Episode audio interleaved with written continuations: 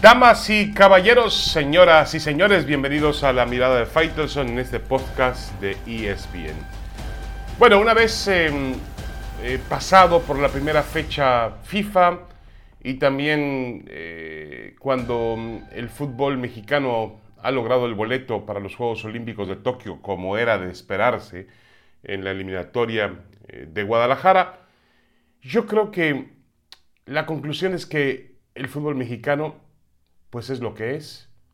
Y con lo que tiene ahora, debe alcanzarle para pues protagonizar la Copa Oro, para hacer un certamen olímpico decente. Yo lo veo alejado de las medallas, pero bueno, hay quien dice que puede ocurrir el milagro inesperado eh, de Londres 2012. Lo veo difícil. Y también contempla el fútbol mexicano para clasificarse sin problemas en la eliminatoria de la CONCACAF para el Mundial.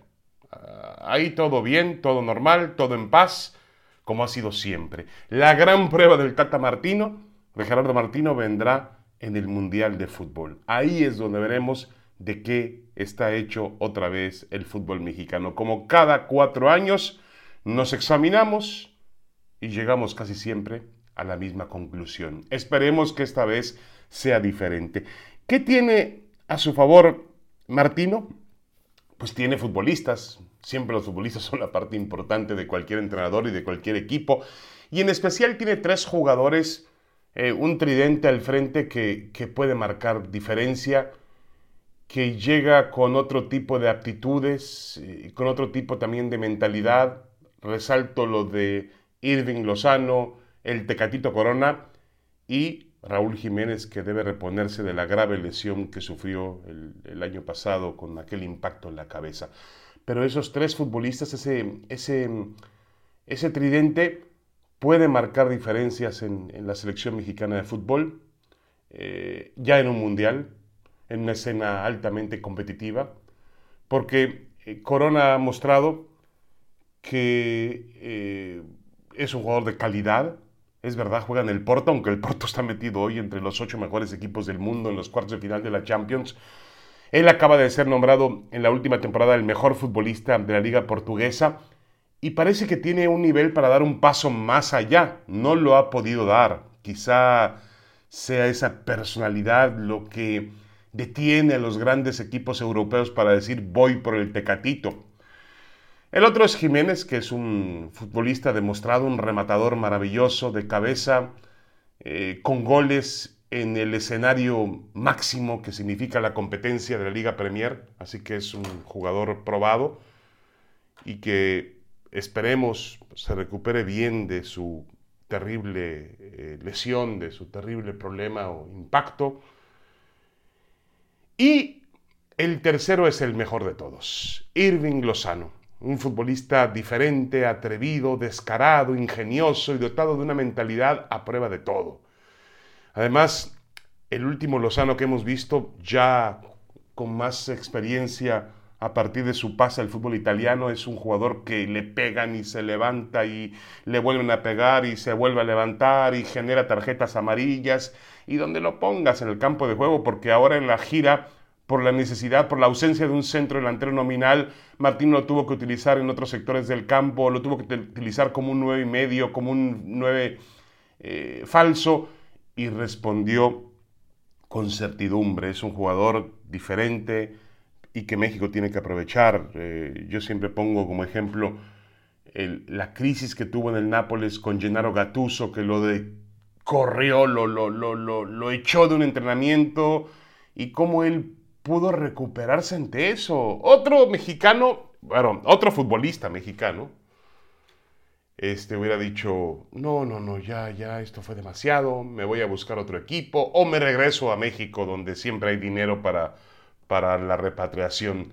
Y no, este echó para adelante y dijo, no, yo vine aquí al Nápoles a triunfar y me importa un cacahuate lo que piense el entrenador, voy a tratar de cambiar su punto de vista sobre mí. Y lo logró logró convencer a Gatuso de que es un jugador importante para el Nápoles. Ese es Irving Lozano, la gran estrella hoy del fútbol mexicano. Yo quiero 11 como, como el Chucky para mi equipo. Entonces creo que ahí están las condiciones de México. No lo veo para tener problemas, insisto, ni en Copa Oro, ni en la eliminatoria mundialista. Lo veo para hacer un, o tratar de hacer unos Juegos Olímpicos competitivos. Vamos a ver cómo se refuerza este equipo de Jaime Lozano. Y lo veo con la gran prueba del Mundial. Como siempre, nada ha cambiado. Ahora tiene un tridente maravilloso. Esperemos que Martino lo aproveche. Una pequeña pausa y regresamos. Tenemos más en la mirada de Faitelson en este podcast de ESPN. Ya regresamos.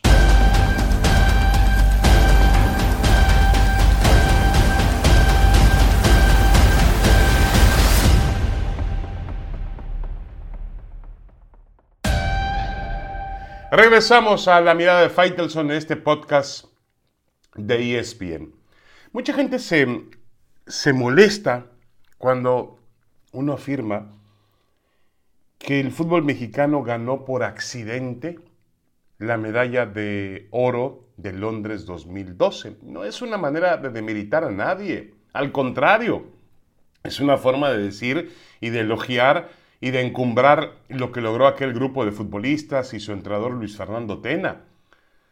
Lo que no entienden es que en la sentencia de decir o el atrevimiento de decir que México ganó la medalla de oro por accidente, pues está involucrado el hecho de que México no planeó ganar esa medalla de oro. No lo planeó porque no tiene las condiciones, lamentablemente, para hacerlo como lo tienen las potencias del juego.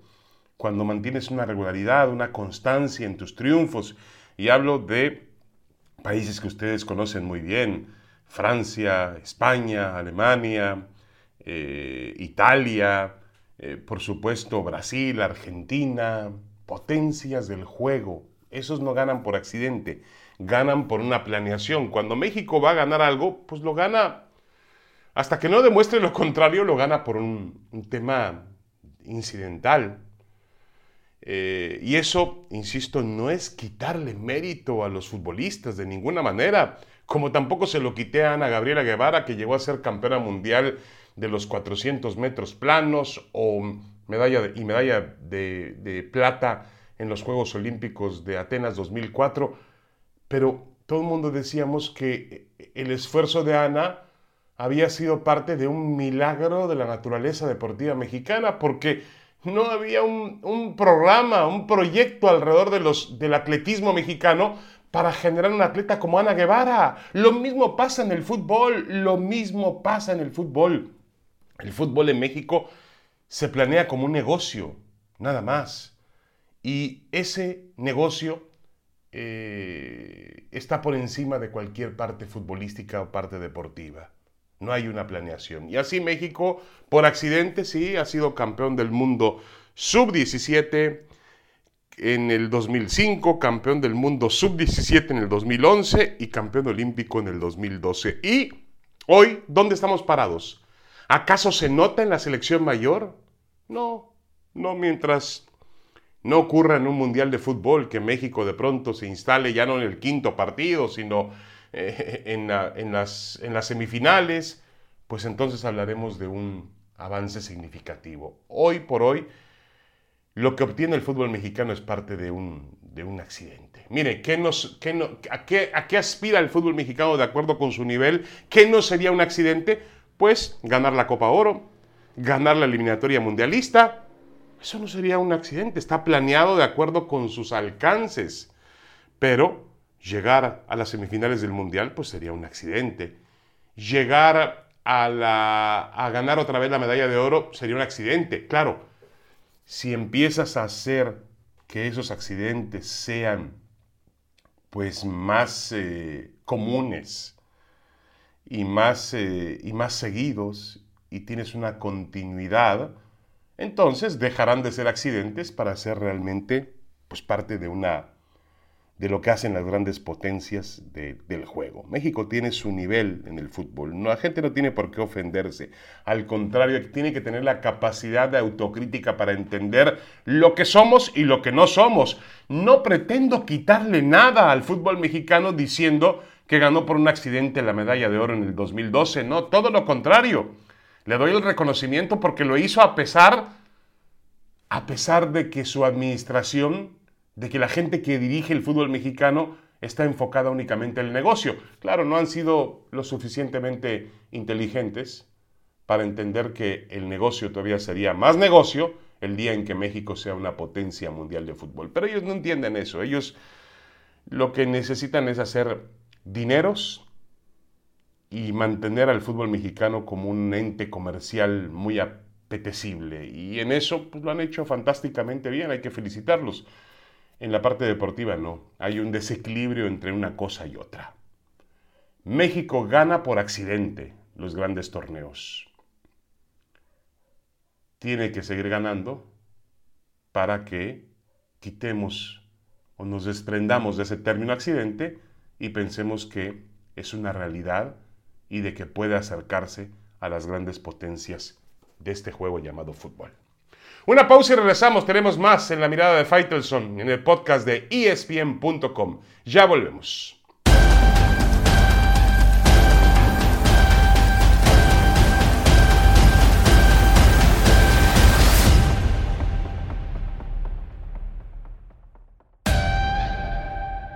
Regresamos a la mirada de Faitelson en este podcast de espn.com. Algunas noticias para comentar del fútbol internacional la lesión de Robert Lewandowski, el futbolista del Bayern Múnich, pues em, de pronto puede no cambiar el papel eh, que tiene cada equipo. Es favorito en cuartos de final de la Liga de Campeones de Europa. Es favorito el Bayern de Múnich sobre el Paris Saint-Germain con o sin Lewandowski, pero sí cambia la proporción de esa ventaja o de ese favoritismo que tiene el equipo alemán. No podemos ignorar lo que significa Lewandowski hoy para, para el Bayern de Múnich, lo que significa para el fútbol internacional, quizá el mejor 9 natural, 9 natural, porque seguramente muchas personas estarán diciéndome, bueno, Cristiano sigue vigente, está Ibrahimovic, está el propio Benzema,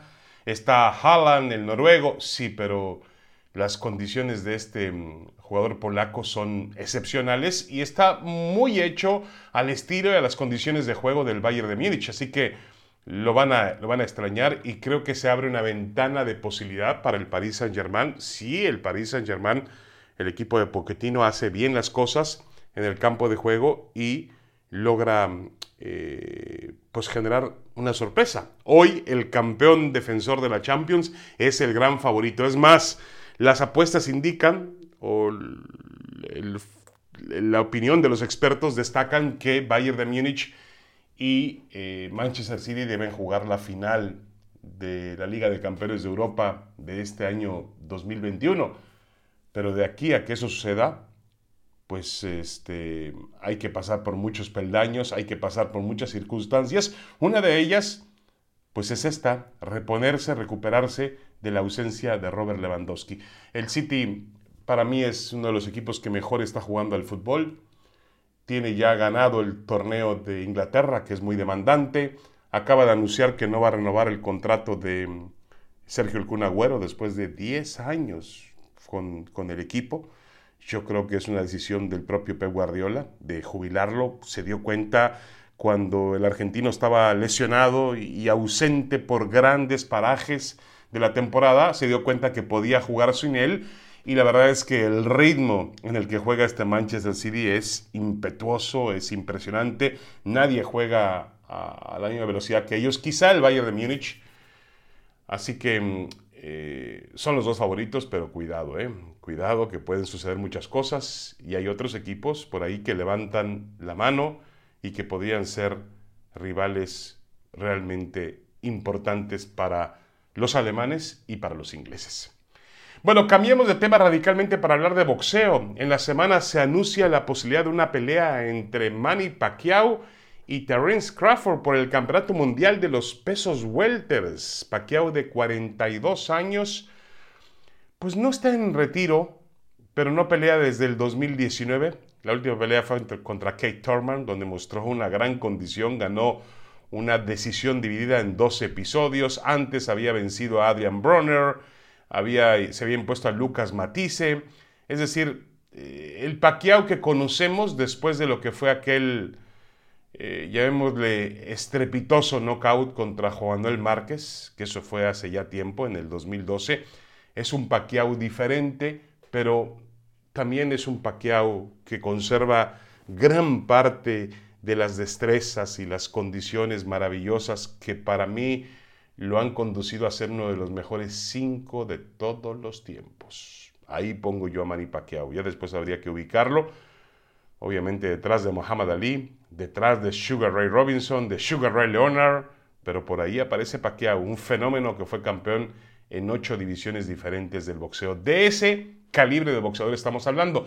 Y el otro es Terence Crawford. Quizá usted no lo conozca. Mucha gente que no es experta en boxeo no, no lo ubica. Si él va caminando por la calle y usted se lo encuentra, no lo va a identificar, pero créame que es un, un campeón con muchas aptitudes, ex campeón mundial de peso ligero, súper ligero, campeón de peso welter, un boxeador invicto, 37 peleas, 28 knockouts, zurdo, derecho, puede pelear en diferentes estilos, una velocidad impresionante. El boxeador favorito de Julio César Chávez.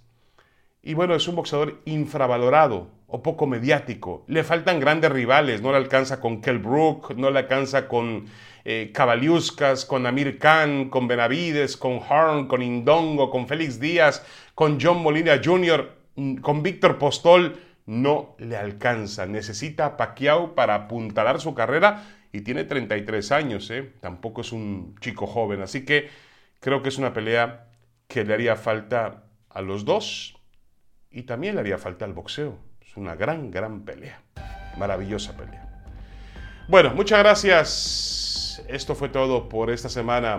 Mm, los esperamos la próxima en la mirada de Faitelson en el podcast de espn.com. Un abrazo, saludos para todos.